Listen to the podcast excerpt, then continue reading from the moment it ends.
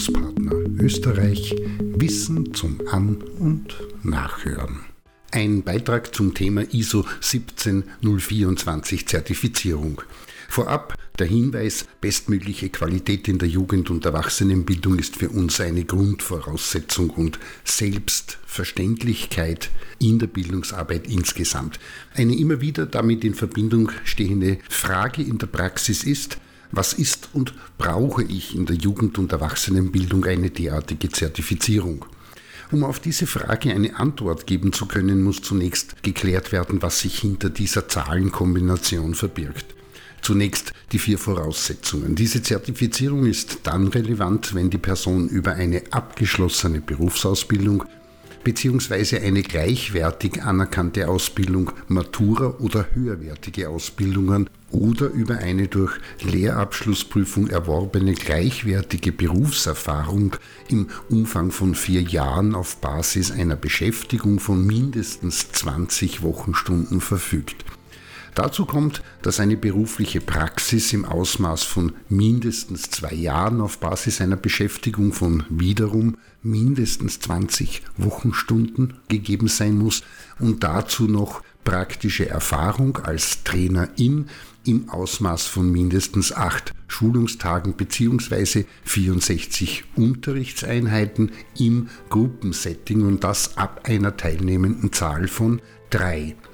Und schließlich muss die Absolvierung eines Fachtrainerinnenlehrgangs mit mindestens 75 Prozent Anwesenheit gegeben sein. Soweit die Voraussetzungen.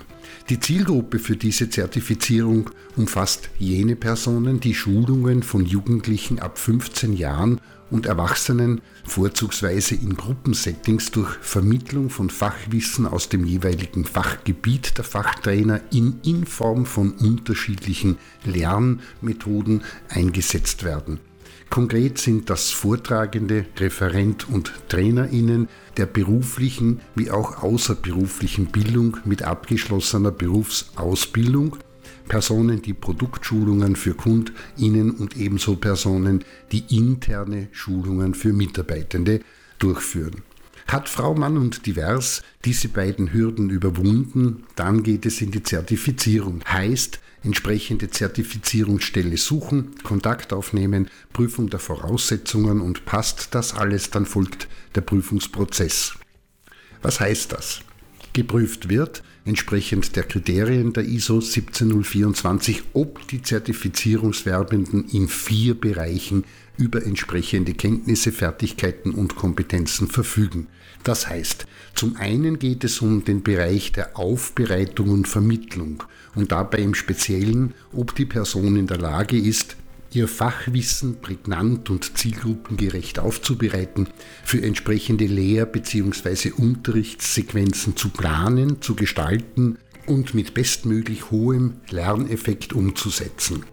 Zum anderen wird der Bereich Kurs- und Seminargestaltung in den Blick genommen und dort wird vornehmlich auf die Fertigkeiten und Kompetenzen im Bereich der Vorbereitung und Durchführung von Bildungsmaßnahmen, die Visualisierung und der Umgang mit Störungen in den Fokus genommen. Des Weiteren geht es um den Nachweis der persönlichen Stärken und damit in Verbindung die Arbeit mit Methodenvielfalt. Heißt, dass die Person in der Bildungsarbeit unterschiedlichste Methoden zum Einsatz bringt, aber auch komplexe Gruppenprozesse steuern und schlussendlich die Wirkung der Bildungsmaßnahme sowie die Zielerreichung entsprechend reflektieren kann. Und schließlich geht es um Kenntnisse, Fertigkeiten und Kompetenzen in den Bereichen Präsentation und Medieneinsatz. Meint, dass geprüft wird, ob die Person in der Lage ist, Präsentationen als Methode zur Wissensvermittlung richtig vorzubereiten und entsprechend einzusetzen und durchzuführen. Und darüber hinaus wird allgemein darauf geachtet, dass Medien für die Bildungsarbeit gezielt ausgewählt und richtig eingesetzt werden. Jetzt muss man Frau und Divers noch wissen, dass das Kompetenzzertifikat, wenn alles positiv erledigt ist, befristet ausgestellt wird. Das heißt, die Gültigkeit ist drei Jahre ab Ausstellung und im Rahmen dieser Gültigkeit muss zur Verlängerung Fortbildung im Trainingsbereich von zumindest 16 Unterrichtseinheiten absolviert sowie die berufliche Praxis als Fachtrainer in im Ausmaß von 120 Unterrichtseinheiten nachgewiesen werden. Ist das Zertifikat abgelaufen, also länger, sechs Monate über der Gültigkeit, muss erneut der komplexe Zertifizierungsprozess durchlaufen werden. Heißt, Erstellen einer Praxisarbeit, die den formellen Kriterien der ISO 17024 entsprechen muss, ein Fachgespräch mit Prüfung, eine Live-Sequenz und dazugehörende fachliche Verständnisfragen. In diesem Sinne, das, was es ist, ist geklärt und ob Frau Mann und Divers sie braucht, also die ISO 17024, muss jede und jeder für sich selbst ein- und abschätzen. Unser Zugang dazu ist, qualitativ hochwertige Vermittlungsarbeit steht immer im Vordergrund, ob mit extern überprüften oder ohne Zertifikat und dann zumindest mit einem entsprechend guten und kritischem internen Qualitätsmanagement.